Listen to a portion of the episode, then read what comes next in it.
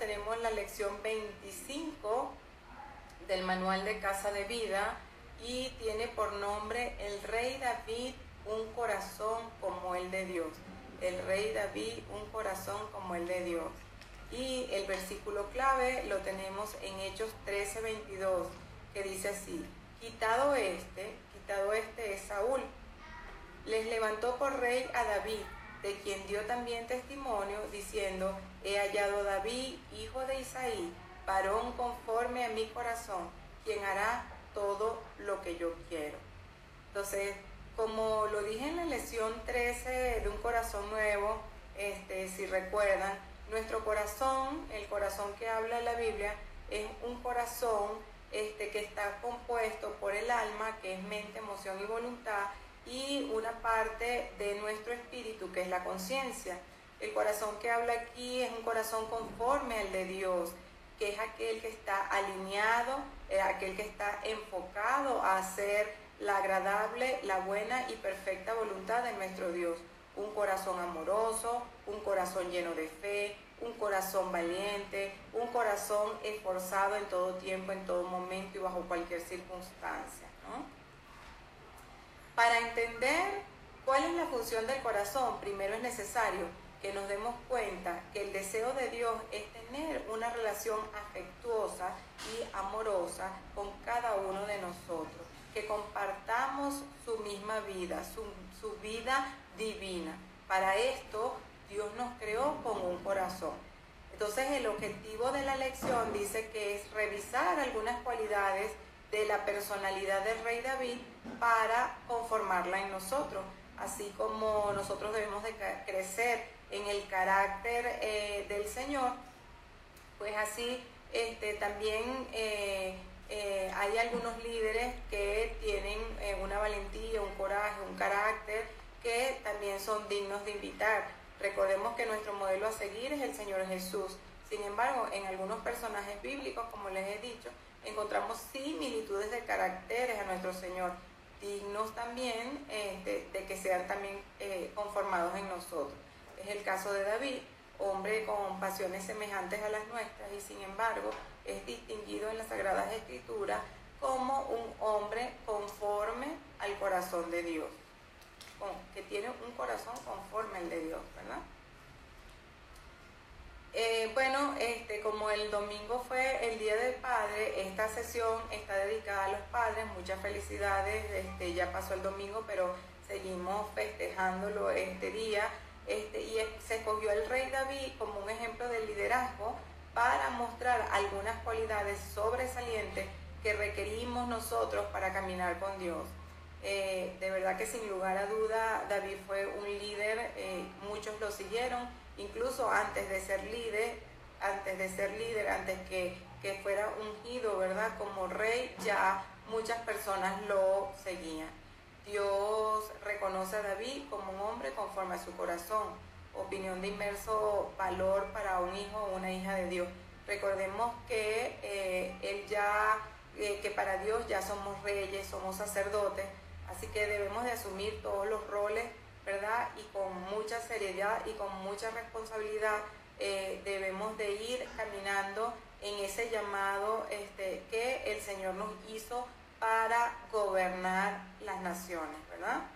En Apocalipsis 5, 9, 10 dice, y cantaban un nuevo cántico diciendo, digno eres de tomar el libro y de abrir sus sellos, porque tú fuiste inmolado y con tu sangre nos has redimido para Dios de todo linaje, lengua, pueblo y nación. Y nos has hecho para nuestros Dios reyes, sacerdotes y reinaremos sobre la tierra. A esto nos ha llamado nuestro Señor a ser buenos líderes, sacerdotes irreprochables, irrepensibles, que gobernemos la tierra. El punto A del manual nos habla de un corazón conforme al corazón de Dios. Desde, desde que David escogió, se escogió para ser rey en lugar de Saúl, Samuel recibió una gran lección de parte de Dios.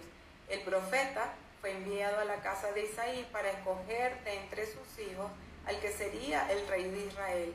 Él se fijó en Eliab, el hijo mayor, y pensó, seguramente este es el ungido del Señor. Pero se llevó una gran sorpresa. En primera de Samuel 16, 7 dice, y Jehová respondió a Samuel, no mires a su parecer, ni a lo grande de su estatura, porque yo lo desecho.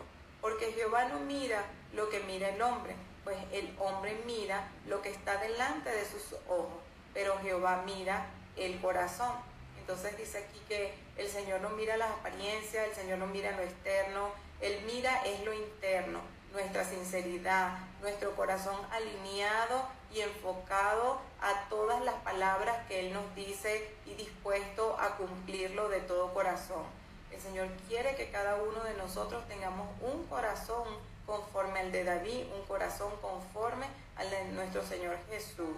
Es decir, eh, como eh, un corazón alineado a Dios, como Dios piensa, nosotros también pensar en su perfecta voluntad y en su perfecta voluntad debemos hacer todas las cosas. ¿Cómo es este corazón? ¿Podrías decir hoy que tu corazón es conforme al de Dios? ¿O que seguramente puede estar en proceso o quizás también está aún muy lejos de ser un corazón conforme al de Dios? Eh, analiza allí, medita un rato acerca de cómo piensas tú que está tu corazón. Y este corazón, vamos a ver las características de un corazón conforme al de Dios, algunas características que trae esta lección. Y primeramente es un corazón obediente, ¿verdad? Un pequeño acto de obediencia del joven David desembocó en una victoria nacional. Y vamos a ir desarrollando paso a paso lo que dice el libro de Samuel en relación a esto. Primera Samuel 17, del 17 al 20 dice, un día Isaí, Isaí el padre de David, le dijo a David, toma esta canasta de grano tostado y estos diez panes y llévalos deprisa a tus hermanos y dale estos diez pedazos de queso a su capitán. Averigua cómo están tus hermanos y tráeme un informe de cómo les va. Los hermanos de David estaban con Saúl y el ejército israelita en el valle de Ela, eh, peleando contra los filisteos. Así que temprano en la mañana siguiente, David dejó las ovejas al cuidado de otro pastor y salió con los regalos que Isaí le había indicado.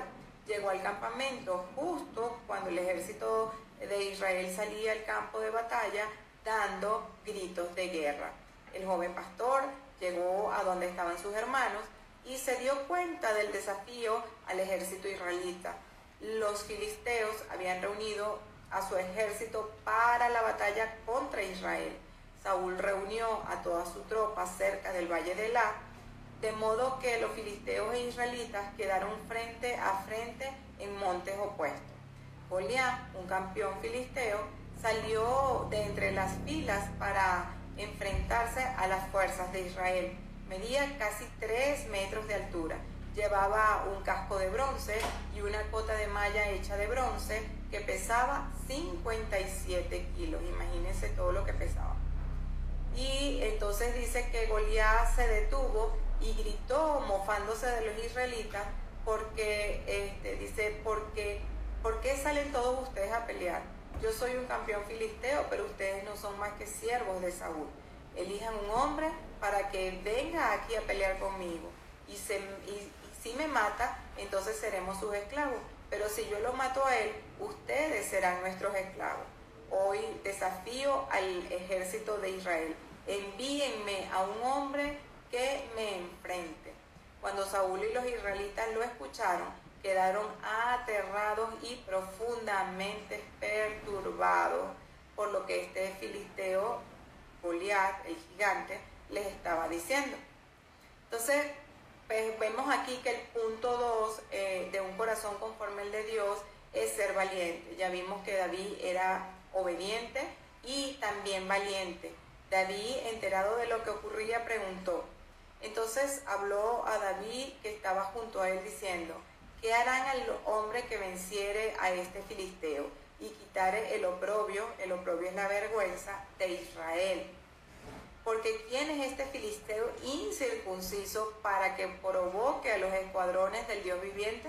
Fíjense cuán valiente era, que era más pequeño que este Goliat, que era un gigante, ¿verdad? Este, que, tenía ningún temor de ir a enfrentarlo cuando, cuando todo el ejército de Israel, encabezado por Saúl, lo oyeron. Fíjense que quedaron atemorizados, eh, con mucho profundo temor. Y fíjense que David, este, viendo el tamaño de este hombre, viendo todos los, eh, que era un hombre de guerra, un hombre ya experimentado, David solo un muchacho, y fíjense que este, no tuvo miedo, y en primera de Samuel 17, 28, 31 dijo, y oyéndolo hablar Elías, su hermano mayor, con aquellos hombres, se encendió en ira contra David, fíjense, y dijo, ¿para qué has descendido acá? ¿Y a quién has dejado aquellas pocas ovejas en el desierto? Yo conozco tu soberbia y la malicia de tu corazón, que para ver la batalla has venido. Fíjese cómo le dice Eliab, el hermano mayor de David, que él conoce la soberbia y la malicia de corazón, que para ver la batalla ha venido, y sin embargo el Señor le da la, le, da la característica a David de ser un, un hombre conforme al corazón de Dios.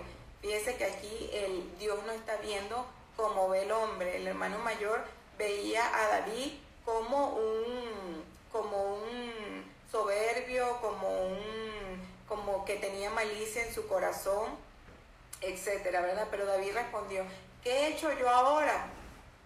Que esto no es un mero hablar, dice, y apañándose de él hacia otros, preguntó de igual manera, y le dio el pueblo la misma respuesta que antes. Fueron oídas las palabras de David que David había dicho y le refirieron al rey Saúl y él lo hizo venir. Fíjense, y dice en 1 Samuel 17 del 32 al 36, y dijo David a Saúl, no desmaye el corazón de ninguno a causa de él, tu siervo irá y peleará contra este filisteo. Dijo Saúl a David, no podrás tú ir contra aquel filisteo para pelear con él, porque tú eres un muchacho y él un hombre de guerra desde su juventud. David respondió a Saúl, tu siervo era pastor de ovejas de su padre, y cuando venía un león o un oso y tomaba algún cordero de la manada, salía yo atrás de él y lo hería y lo libraba de su boca. Y si, lo y si se levantaba contra mí, yo le echaba mano en la quijada y lo hería y lo mataba. Fíjense, fuese león, fuese oso, tu siervo lo mataba. Y este filisteo incircunciso será como uno de ellos, porque ha provocado al ejército del Dios viviente. ¡Wow! ¡Cuánta valentía tenía David! Y, la, y el origen de su fe era Dios mismo y luego sus destrezas personales. Nosotros también somos testigos muchos de la fidelidad de lo que el Señor Jesucristo y su amor ha hecho por nosotros siempre. Eso es lo que nos hace valiente, es lo que nos da disposición para enfrentar a nuestros gigantes, ¿verdad? David era valiente porque sabía lo que, lo que a quién lo respaldaba y quien lo respaldaba era un Dios vivo, un Dios fiel, un Dios misericordioso, un Dios que oye nuestras oraciones hoy y siempre, que está ahí presto para cuando para tiene su oído allí este afilado para cuando nosotros le pidamos alguna cosa y Él este, seguramente en su tiempo nos va a responder. Nosotros tenemos ese Dios todopoderoso que nos ama, que nos defiende y que nos da autoridad ciertamente para vencer cualquier enemigo que nos venga a desafiar en, en cualquier lugar, en cualquier tiempo, en cualquier circunstancia. Este, debemos de tener esa fe, debemos de sentir este, la presencia del Señor a nuestro lado y de continuo con nosotros porque ciertamente eh, los hijos de Dios estamos guardados bajo las alas del Altísimo, bajo las alas de nuestro Señor. Dice Romanos 8, 31, 32. ¿Qué pues diremos a esto? Si Dios es por nosotros, ¿quién contra nosotros? El que no escatimonia a su propio Hijo, sino que lo entregó por todos nosotros, ¿cómo nos, nos dará también con Él todas las cosas? O sea, si no escatimó a su propio Hijo, sino que lo entregó eh, en propiciación eh, a nosotros, eh, para salvar nuestras almas, para redimirnos con, con, ese sacrificio vicario que hizo Jesús en la cruz, al nosotros creer en Él en nuestro corazón y confesarle con nuestra boca, ¿cómo nos da, no nos dará también con Él todas las cosas? Entonces por eso es que debemos de orar siempre todas las cosas en el nombre de Jesús, en el nombre de Jesús, en el nombre poderoso de Jesús. Y el Señor, al oír su Hijo, al oír el nombre de su Hijo, nos va a rescatar, nos va a ayudar.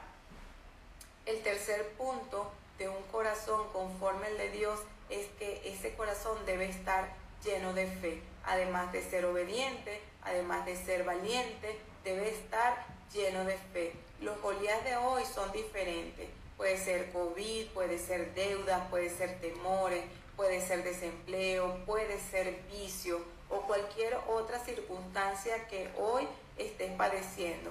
Pero creemos que los derrotaremos porque sabemos en quién hemos creído, en el vencedor, en Jesucristo, lo que Jesús hizo en su muerte y en su, en su resurrección en esa, en esa muerte y en esa resurrección está nuestra victoria ante cualquier Goliat que nos venga a querer eh, atormentar, que nos venga a querer asustar. Fíjense lo que dice Salmo 27.1. Jehová es mi luz y mi salvación. ¿De quién temeré? Jehová es la fortaleza de mi vida. ¿De quién he de atemorizarme? De nadie, ¿verdad? De nadie nos debemos atemorizar, de nadie debemos de tener terror nocturno, de nadie tenemos que tener pánico, de nadie debemos de tener ansiedad, estrés, depresión, porque si Jehová es nuestra luz y nuestra eh, eh, salvación, no debemos de tener ningún temor, porque Él es todopoderoso, Él es nuestro creador, Él es el que quiere nuestro bien, el que quiere nuestra paz, el que nos bendice con bendiciones que aún nosotros ni nos esperamos. Segunda de Timoteo 1.12 dice, por lo cual asimismo padezco, padezco esto, pero no me avergüenzo, porque yo sé a quién he creído y estoy seguro que es poderoso para guardar mi depósito para aquel día. Nosotros estamos seguros este, de quién hemos creído y es en nuestro Señor Jesús, que es un Dios grande, un Dios fuerte, un Dios valeroso, Padre, Hijo y Espíritu Santo de Dios. La fe, ¿verdad? Siempre hemos escuchado que las Sagradas Escrituras dicen que la fe de Dios viene por el oír y el oír, ¿verdad? La palabra de Dios.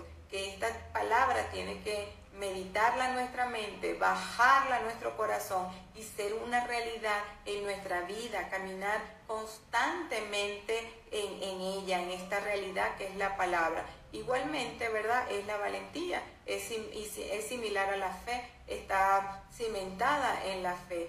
Dios, este, después que nosotros este, tenemos fe, Dios, este, tenemos que correr, ¿verdad? En esa fe a hacerla una vida, una, una vida práctica, a practicarla. La fe no puede llevar a, no puede llevar a realizar proezas. Cuando, cuando tengamos Goliat que vencer, recordemos en quién hemos creído, en el que todo lo puede, en el que vive en nosotros y nos capacita y nos da autoridad y poder para que por medio de él seamos más que vencedores. Fíjense que dice segunda de Crónicas 16:9 porque los ojos de Jehová contemplan toda la tierra. El Señor y sus ojos están contemplando toda la tierra para mostrar su poder a los que tienen un corazón perfecto para con Él. Entonces, el Señor es nuestro respaldo en todo tiempo. Fíjense, ese versículo es muy bello y esta semana que lo leí me impactó muchísimo, porque es verdad, el Señor que es hacedor este, de nosotros, del cielo, de la tierra, de lo que vemos en eh, debajo de la, de la tierra, en toda la tierra, de los animales, de todo ser creado, de las plantas, ¿verdad? De todo. Él, sus ojos se pasean por toda la tierra y Él se apercibe, ¿verdad? De los que tienen un corazón perfecto delante de Él y a estos les acompaña su favor, les acompaña su autoridad. Fíjense, porque los ojos de Jehová contemplan toda la tierra para mostrar su poder a favor de los que tienen un corazón perfecto con él. Analicemos y meditemos este versículo de Segunda de Crónicas 16, 9 y este, meditemos cómo están nuestros corazones. Si nuestros corazones están perfectos para Dios, entonces tendremos esta promesa que el Señor dice aquí en este versículo, que Él va a mostrar su poder en los que tienen un corazón perfecto para con Él. Entonces, como hijos de Dios, ¿a quién vemos cuando se levantan los enemigos? mantengamos la mirada siempre en el Señor. Fíjense lo que dice Primera de Samuel 17, 37. Añadió David, Jehová que, no, que nos ha librado de las garras del león y de las garras del oso, él también me librará de la mano de este filisteo. Y dijo Saúl a David, y Jehová esté contigo, y Jehová esté contigo. Pues como era tal la valentía, ¿verdad?, de David, entonces eh, Saúl eh, dijo, bueno, sí, está bien, me convenciste, vamos a enviarte, ¿verdad? Y recuerdo las escrituras que decía que Saúl le quería dar una, una, unas, este, escudo y la espada y todo, y David no aceptó porque David decía, no, yo voy con lo que tengo. En su fe, este, como Dios lo usaba en el campo, así también le iba a dar la victoria con este Goliat. Y fíjense lo que dice el desenlace. David enfrentó al filisteo y respondió a sus maldiciones y amenazas diciéndole, vienes contra mí con espada, lanza y jabalina, pero yo vengo contra ti en el nombre del Señor de los ejércitos celestiales. En ese nombre es el que nosotros tenemos que pelear nuestras guerras. En el nombre del Señor de los ejércitos celestiales, el Dios de los ejércitos de Israel a quien tú has defendido. Hoy el Señor te conquistará y yo te mataré y te cortaré la cabeza, dijo David al Goliat. Y luego daré los cadáveres de tus, de tus hombres a las aves y a los animales salvajes. El mundo sabrá que hay un Dios en Israel. El mundo sabrá que tenemos un Dios. Increíble, ¿verdad? Que todo esto que David declaró a este Goliat, lo que haría en el nombre del Señor de los ejércitos celestiales, Dios respaldó su declaración y pudo vencer a su enemigo y este, Dios le dio la victoria. Todos los que estamos aquí reunidos eh, sabrán que el Señor rescata a su pueblo, pero no con espada ni con lanza. Esta batalla del Señor eh, es, es una batalla que el Señor debemos de entregarla al Señor para que Él ¿verdad? Este, nos ayude para que Él, ¿verdad? Nos sustente, para que el Señor, para que el Señor nos libre de todos los desafíos que nosotros realizamos todos los días eh, de nuestra vida. Y dice aquí, David fue corriendo para enfrentarse con él, metió la mano en la bolsa del pastor, sacó las piedras, lanzó con su onda y golpeó al filisteo en la frente, le dio directo al blanco, directo a donde le quería dar, directo donde David sabía que lo iba a tontar. La piedra se incrustó allí y Goliat se tambaleó y cayó su cara al suelo.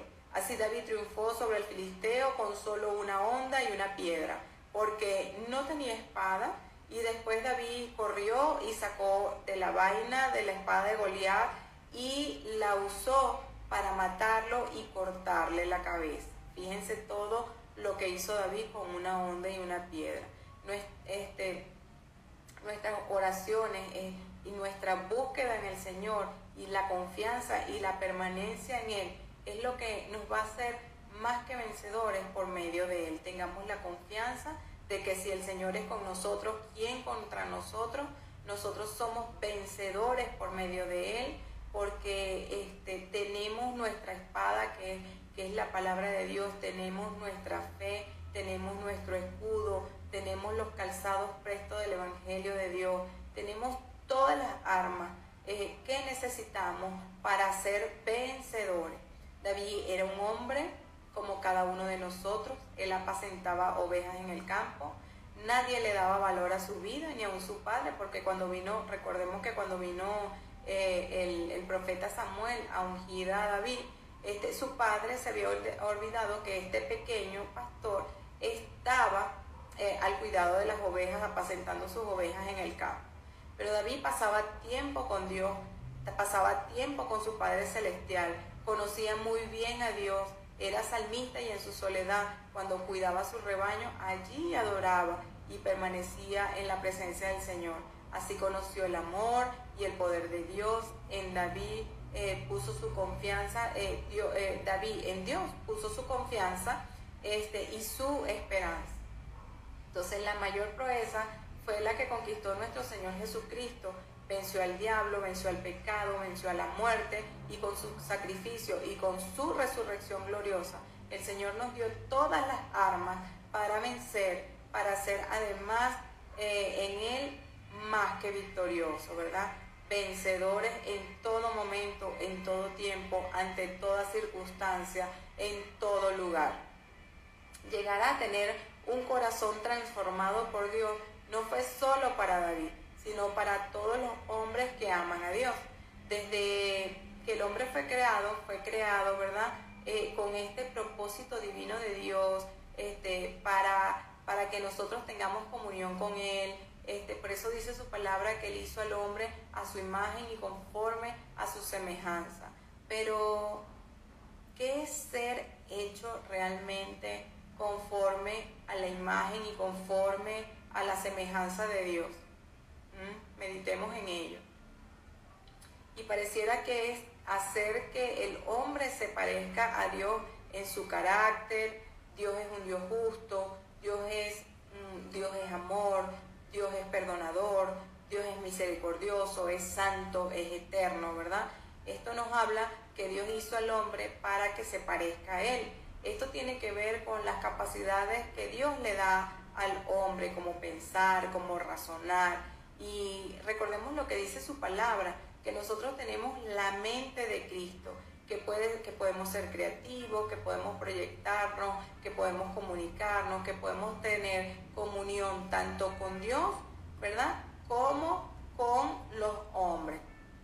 Entonces, la transformación que Dios hace en el hombre, como lo hizo en David, comienza primeramente en el corazón del hombre, poniendo un corazón nuevo y llenándolo el Espíritu Santo de su amor, de su presencia, ¿verdad? Para conocer a Dios y para poner por obra todos los mandamientos que el Señor nos da. Para tener un corazón em, como el de David, el hombre debe conformarse al corazón de Dios. ¿Y cómo es Dios? Dios es un Dios justo. Dios es justo y quiere que sus hijos anden en el camino de justicia que Él anda y no en perversidad. Dios nos ama. Dios dio a su Hijo en amor a todos nosotros y sus hijos debemos de amarlo porque Él nos amó primero, ¿verdad? Entonces, no porque, ay, porque debo de hacer obras para Dios, porque no, debemos amar a Dios porque Él nos amó primero. Entonces, Dios perdona, Dios quiere que el hombre tenga un corazón perdonador. Él ya nos ha perdonado enviando a su Hijo Jesús como sustituto a morir en la cruz por nuestros pecados y quiere que seamos nosotros ahora perdonadores como Él lo es. Él tiene misericordia. Dios quiere que el hombre sienta compasión por los necesitados, por los que sufren sin Dios y sin esperanza. Como Jesús tuvo compasión y misericordia por tu vida y por la mía y se entregó a sí mismo para salvar a toda la humanidad. En esa misma misericordia nosotros tenemos que vivir, nosotros tenemos que actuar. Es eterno. Dios es rico en amor y en misericordia. Nos dio vida juntamente con Jesucristo. Nuestras almas son eternas, mis queridos. Venimos a la tierra y morimos, pero si morimos eh, confesando a Cristo como nuestro Salvador y, declarando en, con nuestra boca, creyendo en nuestro corazón y y eh, confesando con nuestra boca somos salvos y nuestra alma, este, cuando partimos de este plano terrenal, va al cielo.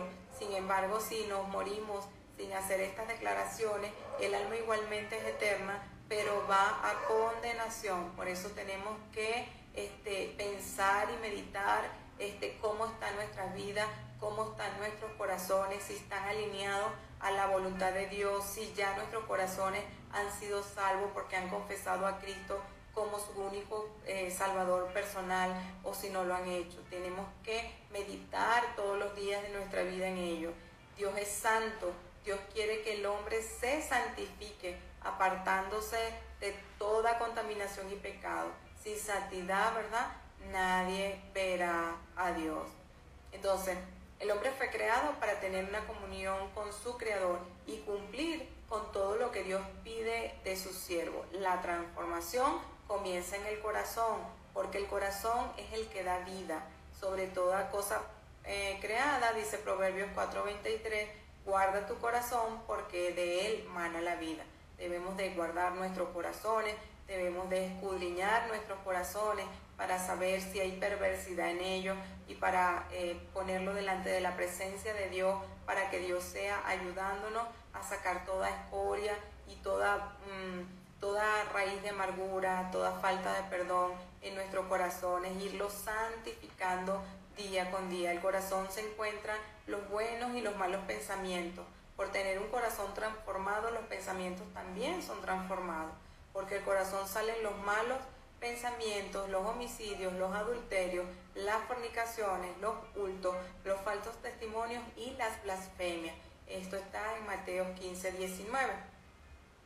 Al cambiar el pensamiento, mis queridos, cambiaremos nuestros patrones de vida que marcaban la vieja, nuestra vieja naturaleza del hombre pecador y estos serán transformados por nuevos pensamientos conforme a la voluntad de Dios. Amén.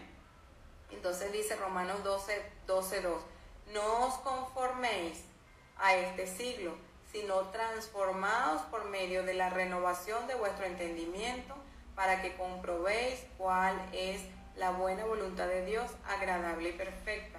Y la renovación de nuestros pensamientos, lo hemos dicho una y otra vez este, en este auditorio, es este, meditar las escrituras, meditarlas día con día, meditarlas en nuestra mente, que estas escrituras bajen a nuestro corazón con la ayuda del Espíritu Santo que, que nos da entendimiento, que nos da inteligencia, que nos da el discernimiento para entender lo que Dios nos quiere hablar a nuestras vidas y eh, ponerla por obra en nuestro diario vivir. Así vamos renovando nuestro entendimiento, así eh, vamos haciendo el cambio de la antigua naturaleza a la nueva naturaleza. Y fíjense lo que dice Mateo 7:20, dice, y las obras, eh, y las obras, los hechos, las actitudes cambiarán, no serán como ustedes quieren, sino como Dios manda.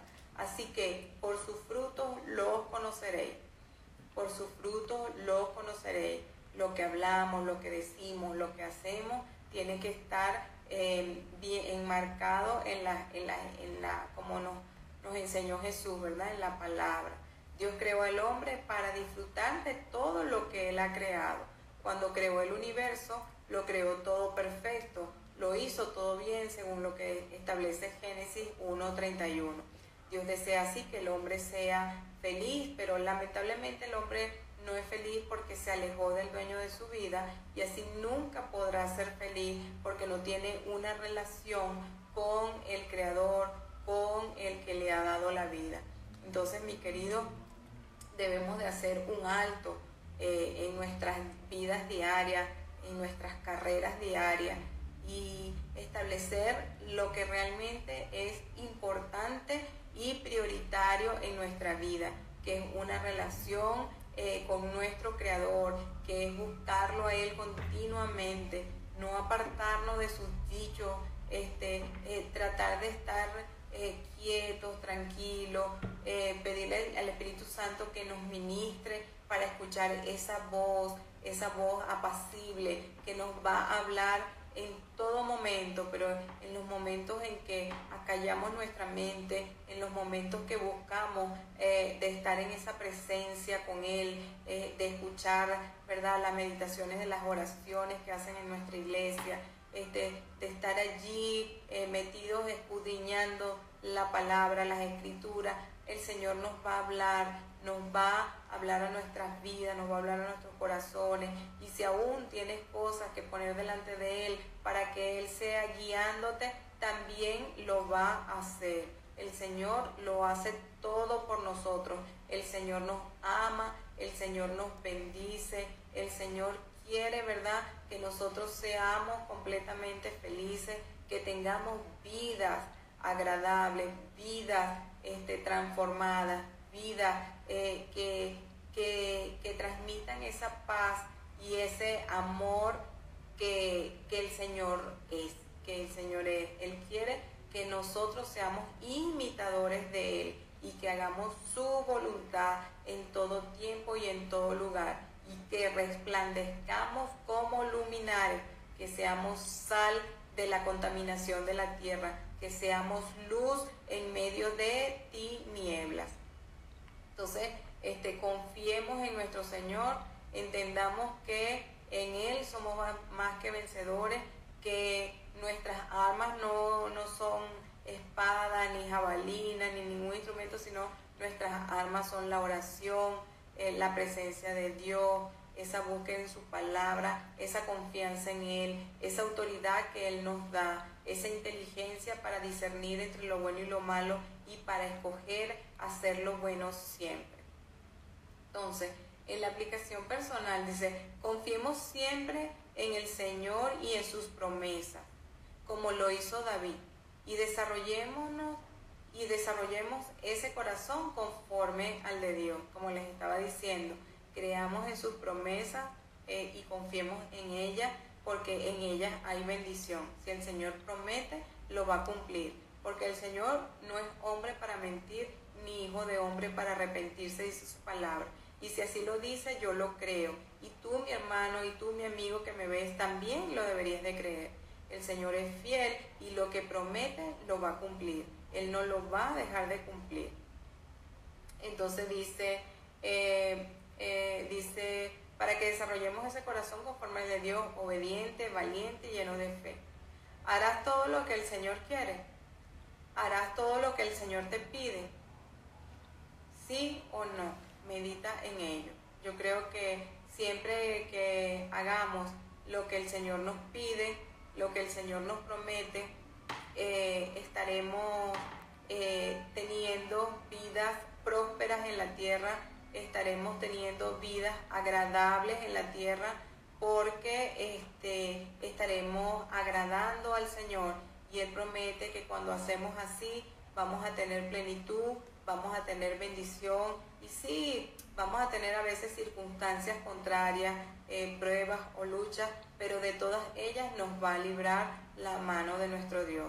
En Juan 8:29 dice, porque el que me envió conmigo está, y esa es nuestra certeza, el que nos envió está con nosotros. Por eso nosotros no debemos de tener ningún tipo de temor eh, para el servicio de Dios, no debemos de tener ningún tipo eh, de, de, luchas para no, para no servirle, porque Él está con nosotros. Yo sé que cuando yo me siento aquí a transmitir, Él está conmigo, Él me respalda, Él me da la autoridad, Él me da la gracia, Él me da la inteligencia, la sabiduría necesaria, el control y el dominio propio para yo estar aquí hablándoles a ustedes. Em, la pastora Lourdes nos envió a hacer nuestro trabajo según nuestros dones y nuestros talentos, pero el Señor primeramente es nuestro respaldo, el Señor es nuestra autoridad y dice, porque el que me envió conmigo está, no me ha dejado solo el Padre, porque yo hago siempre lo que le agrada. Mis queridos, siempre debemos de tener este sentir en nuestros corazones, hacer lo que le agrada al Señor todos los días de nuestra vida y Él nos promete que Él estará con nosotros hasta el fin. Él, en Mateo 28, 19 al 20, cuando encomienda la gran comisión y, nos dice y nos envía a ser discípulos a las naciones, a bautizarlos en el nombre del Padre, el Hijo y el Espíritu Santo y a enseñarle todas las cosas que Él nos ha enseñado, Él promete allí que Él estará con nosotros hasta el fin. Y si Él lo promete, Él lo va a hacer, Él lo va a cumplir, por eso no debemos de tener ningún tipo de temor, por eso, no, por eso debemos de estar confiados, por eso debemos de tener la convicción firme en Él, por eso debemos de escudriñar las escrituras, bajarla a nuestros corazones y vivirla, porque es palabra fiel, es palabra justa, es palabra eficaz, es palabra verdadera y esa palabra que Él nos da las va a cumplir en cada uno de nosotros. Él no nos dejará mentir a sus hijos porque Él es nuestro respaldo seguro. Tomemos nuestro lugar, el que nos corresponde como reyes y sacerdotes, ¿verdad? Para hacer lo que tenemos que hacer de la mano con el Señor. Y Él nunca nos dejará porque estamos haciendo lo que a Él le agrada. Confiemos en nuestro Señor, pongamos por obra estas palabras que meditamos todos los días de nuestras vidas y seamos fiel a Él porque Él será siempre fiel a nosotros.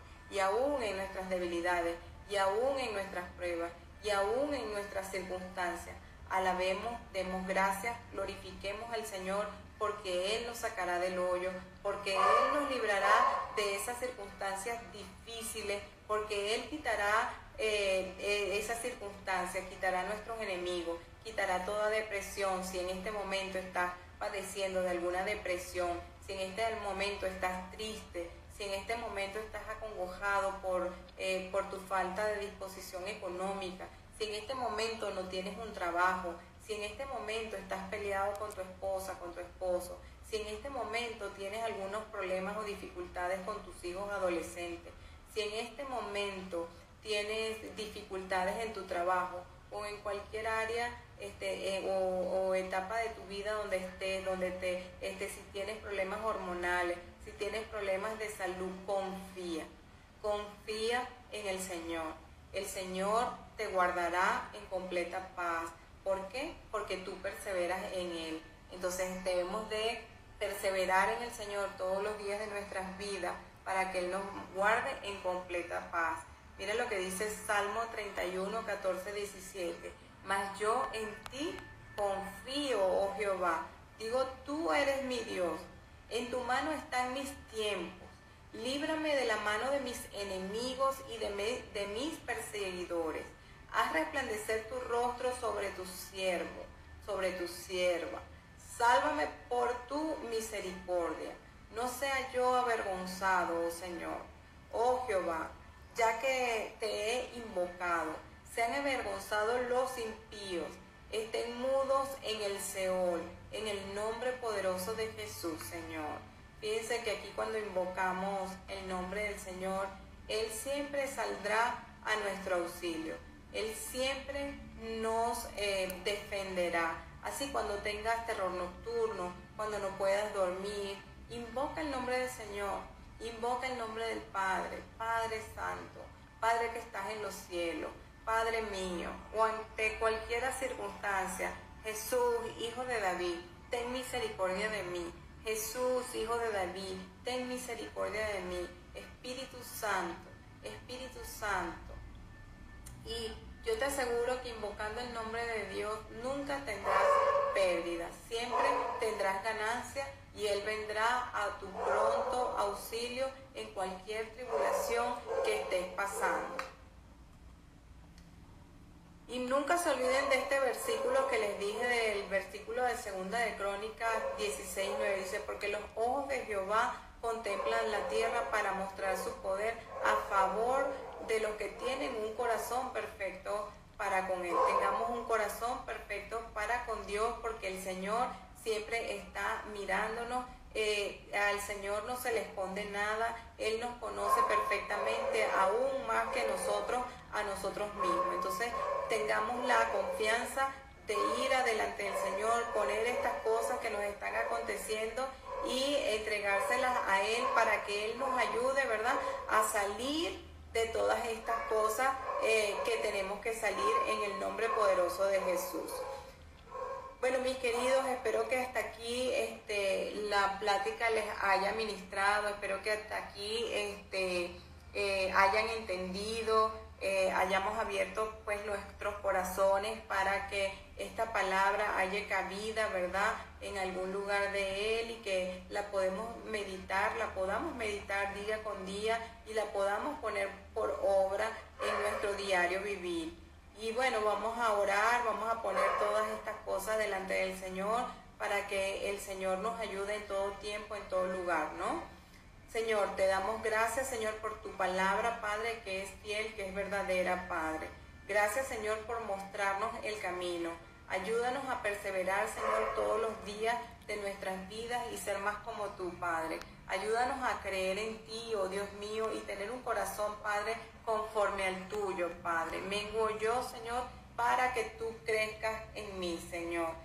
Ayúdame, Señor, a, tener un corazón, Señor, alineado, enfocado, Señor, perfecto, Señor, delante de ti, Señor para que tus ojos estén en mí, Señor, y para que tu autoridad, Señor, se establezca, Padre Santo, en favor de mí. Reprendemos en el nombre poderoso de Jesús todos los Goliat, toda depresión, toda falta de perdón, eh, todo, toda angustia, toda ansiedad, Señor, todo temor, todo terror nocturno, Señor, que esté enraizado en nosotros, Señor que quiera, Señor, que se quiera levantar, Padre, contra nuestras vidas, contra, nuestro, contra el conocimiento de tu palabra, Señor, lo reprendemos en el nombre de Jesús.